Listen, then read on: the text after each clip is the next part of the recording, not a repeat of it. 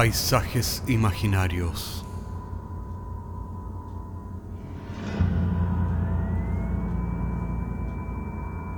Una producción Cortés Rojas.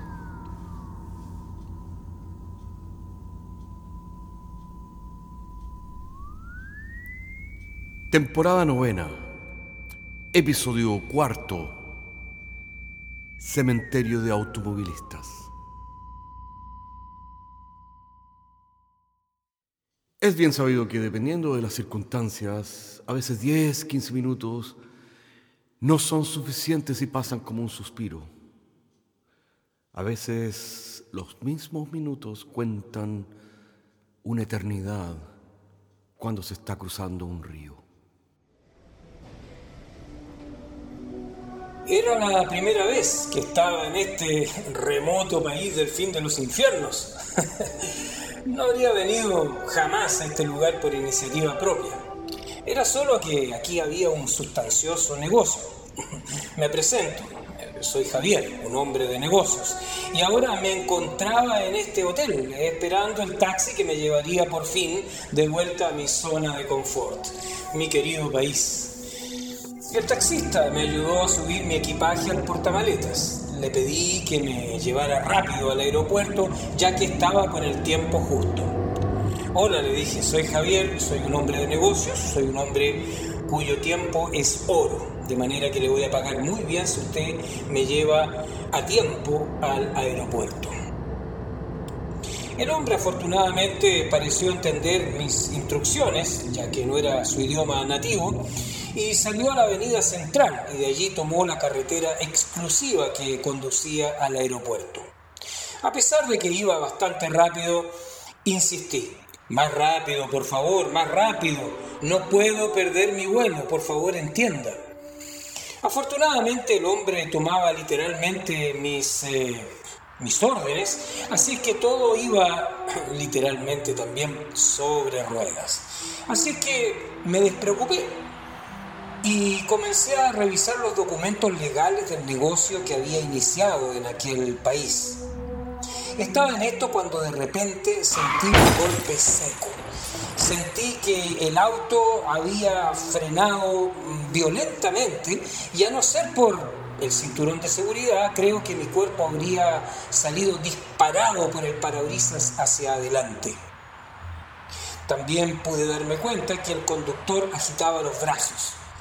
¿Qué ocurre? Le pregunté al taxista. Estamos en un taco, me dijo resignado. Luego agregó, debe haber habido algún accidente, supongo, más adelante. No, no, no, no, no, caballero, esto no puede ser. Es preciso que usted me lleve al aeropuerto, eh, de lo contrario perderé mi avión. Sí, lo entiendo, caballero, pero mucho más se perdió en la guerra añadió el taxista en tono filosófico. Usted no entiende, le dije al hombre. Ya lo repito, soy Javier, un hombre de negocios, mi tiempo vale oro, señor, y no me puedo dar el lujo de andar perdiendo eh, eh, en tonteritas eh, mi tiempo, mi avión. Lo siento, sentenció el chofer, no hay manera de avanzar, y se encogió de hombros. Dijo esto mientras me señalaba una larguísima curva hacia adelante donde se podía ver que había cientos de autos antes que nosotros. Pero usted tiene que hacer algo, le dije, metiéndome la mano al bolsillo en señal de que lo recompensaría generosamente por un servicio especial. No se trata de dinero, respondió el hombre los automóviles avanzan muy lento y no hay manera de apurarlos. Pero al menos toque la bocina, pues hombre. Mi tono de voz sonaba lamentablemente más impaciente de lo que yo quería reconocer. Está bien, dijo el hombre con desgano. Al tocar la bocina una y otra vez, el conductor que se hallaba antes de nosotros paró su motor se bajó de su automóvil con parsimonia y caminó lentamente hacia nosotros. le dijo algunas palabras al chofer en ese maldito idioma que hablan en este país, acerca del cual no entiendo una sílaba. A ver, ¿qué le dijo? ¿Qué le dijo al automovilista? Le pregunté al taxista. Eh, me dijo que no estamos en un taco. Pero ¿cómo no va a ser un taco? Este es un embotellamiento descomunal. Esto es un taco. No, amigo, esto no es un taco. Es un funeral. Un cortejo fúnebre, ¿me entiende? Me dijo también este caballero que por respeto no volviera a tocar la bocina. Pero ¿cómo es posible? La economía no se puede detener por los muertos. Eh, este es el país de los muertos. Eh, ¿De qué se trata esto? Debe haber algo que usted pueda hacer. Amigo, ¿por qué no se relaja mejor? Un hombre de su posición económica podrá encontrar otro vuelo o un servicio privado. Muy a mi pesar, eh, este hombre tenía razón. No había ninguna manera de evitar esta situación. Hice un gran esfuerzo para relajarme y resignarme a la pérdida de dinero y de tiempo que este imprevisto me acarrearía en este extraño y remoto país. Unos kilómetros más adelante se encuentra el cementerio, ¿sabe? me aseguró el hombre como si me estuviera dando un calmante. Luego agregó, es el cementerio del automovilista, así se llama. ¿Qué? ¿Cementerio del automovilista? Es una broma esto. Pregunté ya resignado a iniciar una pequeña charla con este hombre pequeñito, intrascendente. ¿Por qué se llama así? Dígame. Bueno, este cementerio es único en el mundo y fue fundado por el hombre más rico de este país, es el dueño de la fábrica de automóviles mundialmente famosa que lleva su mismo apellido. ¡Qué idea más macabra! exclamé como para decir algo. Sí, es cierto, eh, pero todo tiene su explicación, caballero. Sucede que el único hijo de este famoso industrial millonario falleció en un accidente precisamente automovilístico, mientras eh, estrenaba su nuevo modelo de auto creado por los mecánicos y diseñadores de la misma empresa de su padre. ¿Qué le parece? Uf, vaya, vaya, esto lo explica todo, concluí en tono reflexivo. Bueno, por esta razón este hombre de negocios fundó este cementerio para dar cabida a todas las víctimas, choferes o peatones de accidentes automovilísticos, ¿me entiende? Mire, pensándolo bien, es una buena idea.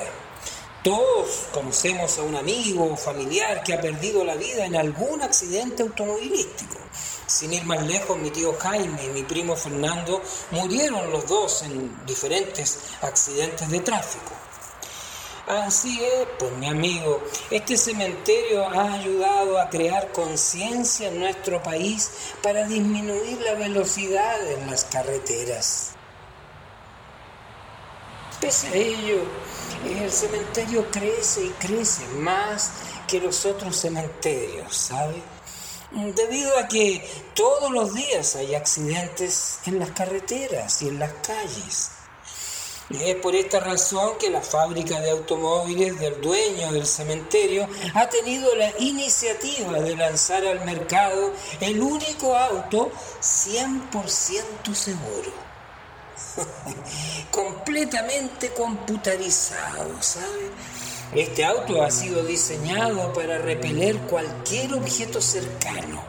Por esta razón ha sido bautizado como el Untouchable. El señor Speed, el mismo dueño del cementerio y de, la fábrica de automóviles, le puso ese nombre. Untouchable, sí, sí. Yes, Untouchable recibe y ejecuta órdenes verbales dadas solamente por el dueño del vehículo, es decir, puede reconocer su tono de voz. Si usted entra a un Untouchable, puede dormir, leer o ver televisión, ya que el auto lo llevará en forma segura a su destino. Sí, señor. ¿Qué le parece? En nuestro país es muy interesante a pesar de lo que usted piensa. El señor Speed asegura que hay una relación inversamente proporcional entre la venta de tumbas de su propio cementerio y la venta de autos untouchable.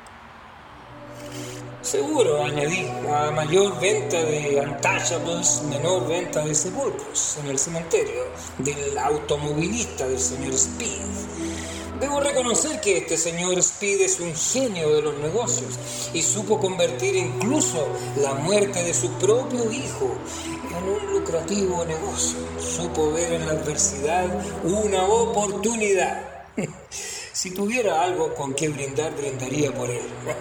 Es como una inspiración a seguir por mí, porque usted sabe que yo soy Javier, un hombre ocupado, hombre de negocios también, mi tiempo es solo. Me atrevería a sugerirle, señor, que ya que usted ya ha perdido de hecho su vuelo, eh, se anime a perder, entre comillas, minutos de su vida para conocer este cementerio tan especial, único en el mundo. Usted no puede decir que realmente ha conocido nuestro remoto país si no ha conocido este lugar. Bueno, está bien, está bien, dije. Ya la verdad es que el próximo vuelo a mi país, según este celular, sale en seis horas. y tengo tiempo para conocer esta curiosidad de este pequeño país tan eh, anecdótico. Excelente, dijo el taxista. Le aseguro que no se va a arrepentir. Al entrar al cementerio pude ver muchas tumbas cuyos diseños recordaban formas de autos nuevos y antiguos. Interesante, por decir una palabra.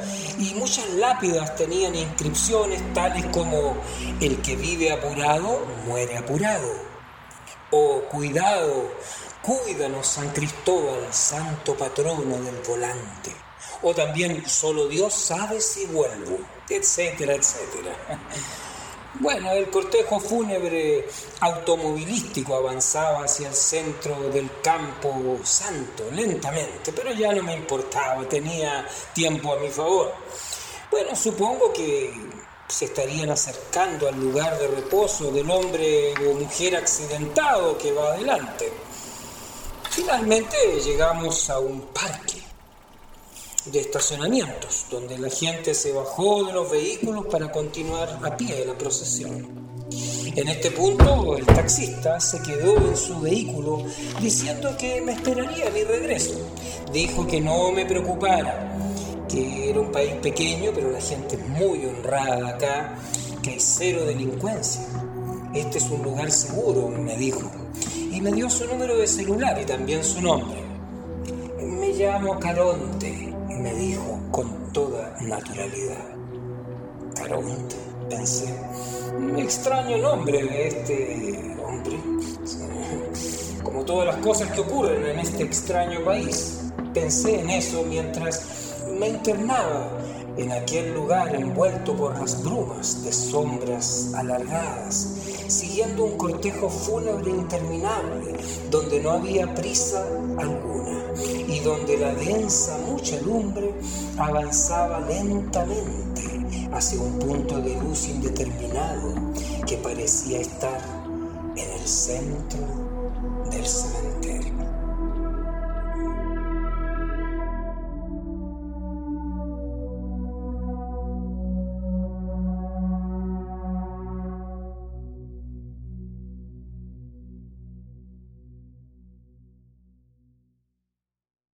Ya ha llegado hasta nuestros oídos que el parquímetro del taxista calculó el valor de la carrera como un óvulo de plata, la extraña moneda de aquel curioso país.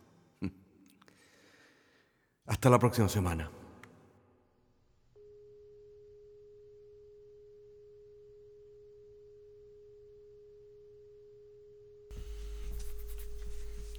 Paisajes Imaginarios es un podcast semanal que se distribuye con una licencia pública general. Puedes encontrarnos en iTunes, Spotify o donde quiera que escuches podcasts. Contáctenos a paisajes.caco.cl. Hasta la próxima semana.